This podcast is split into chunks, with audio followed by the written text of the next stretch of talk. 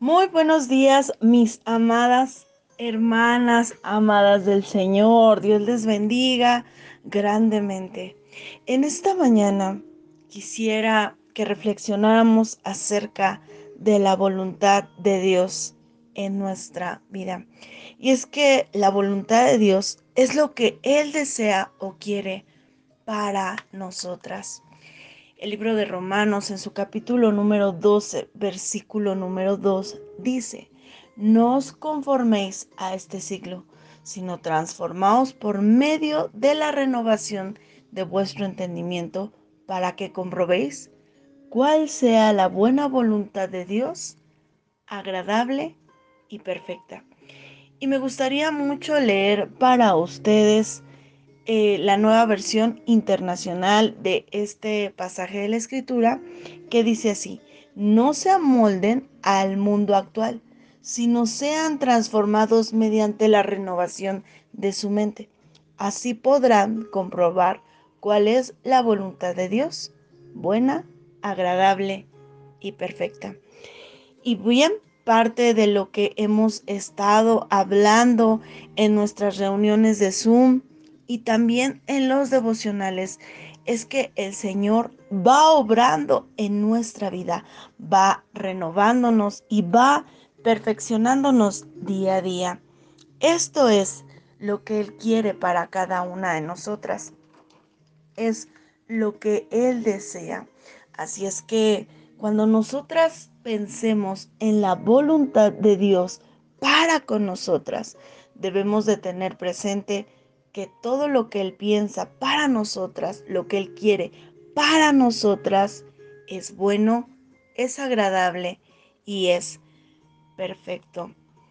Y bueno, el mayor ejemplo que tenemos en una circunstancia difícil es nuestro Señor Jesucristo.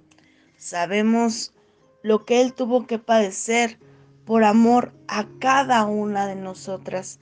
Y recordemos que cuando Él fue a orar, él pidió una cosa.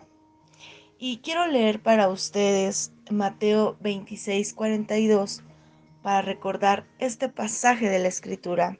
Dice así, otra vez fue y oró por segunda vez diciendo, Padre mío, si no puede pasar de mí esta copa sin que yo la beba, hágase tu voluntad. Sabemos que nuestro Señor Jesucristo estaba clamando al Señor. Dice aquí que fue otra vez, oró por segunda vez acerca de lo que él ya sabía que vendría. Y él sabía que lo mejor que podía suceder es la voluntad del Padre.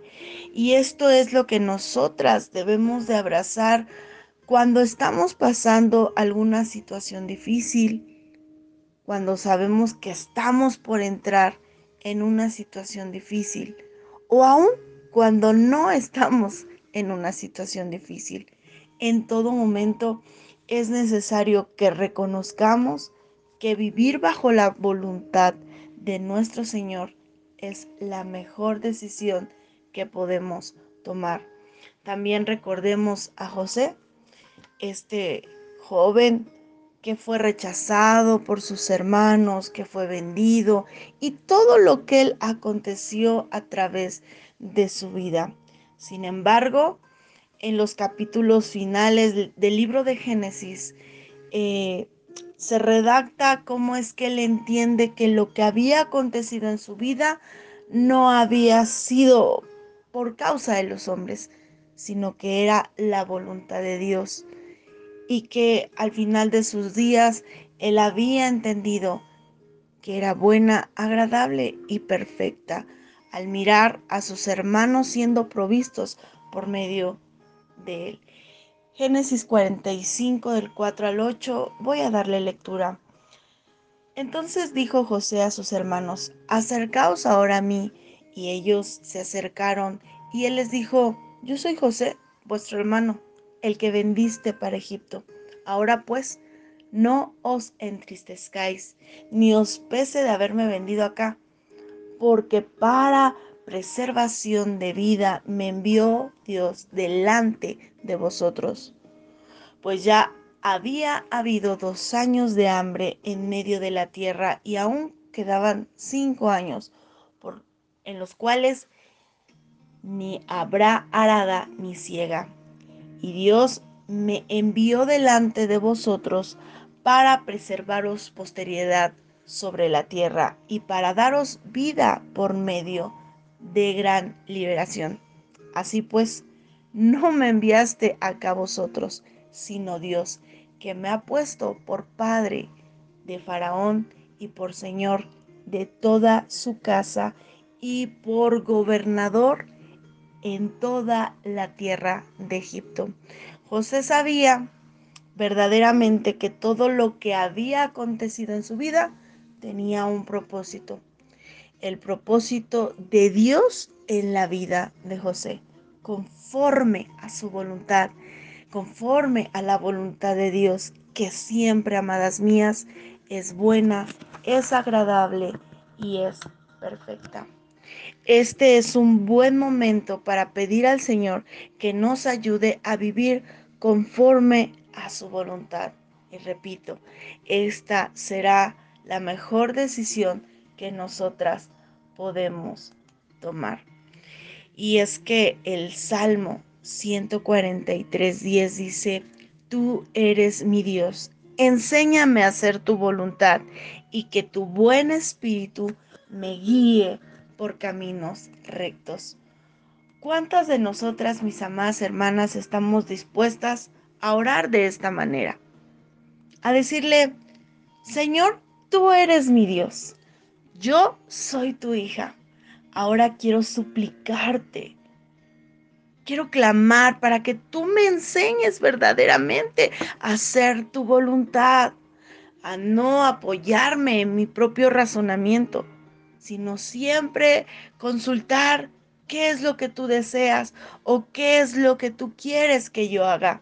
Porque si yo busco tu voluntad, sé que tus caminos son rectos. Decirle, Señor, hágase tu voluntad en la tierra como en el cielo. Efesios 6:6 dice, no actúen así solo cuando los estén mirando como los que quieren agradar a la gente, sino como siervos de Cristo que de corazón hacen la voluntad de Dios. ¿Cuántas de nosotras en esta mañana queremos verdaderamente hacer la voluntad de Dios? Hacerla con todo nuestro corazón. Y amada mía, si has llegado hasta esta parte del devocional, sería una bendición que pudieras escribir en el chat, yo quiero ser una sierva de Cristo que de corazón hace la voluntad de Dios. Y bueno, recordemos lo que nuestro Señor Jesucristo nos dijo a través de su palabra en el capítulo número 7 del Evangelio según San Mateo. Dice de la siguiente manera. Mateo número 7, versículo 21. Dice así, no todo el que me dice Señor, Señor, entrará en el reino de los cielos, sino el que hace la voluntad de mi Padre que está en los cielos.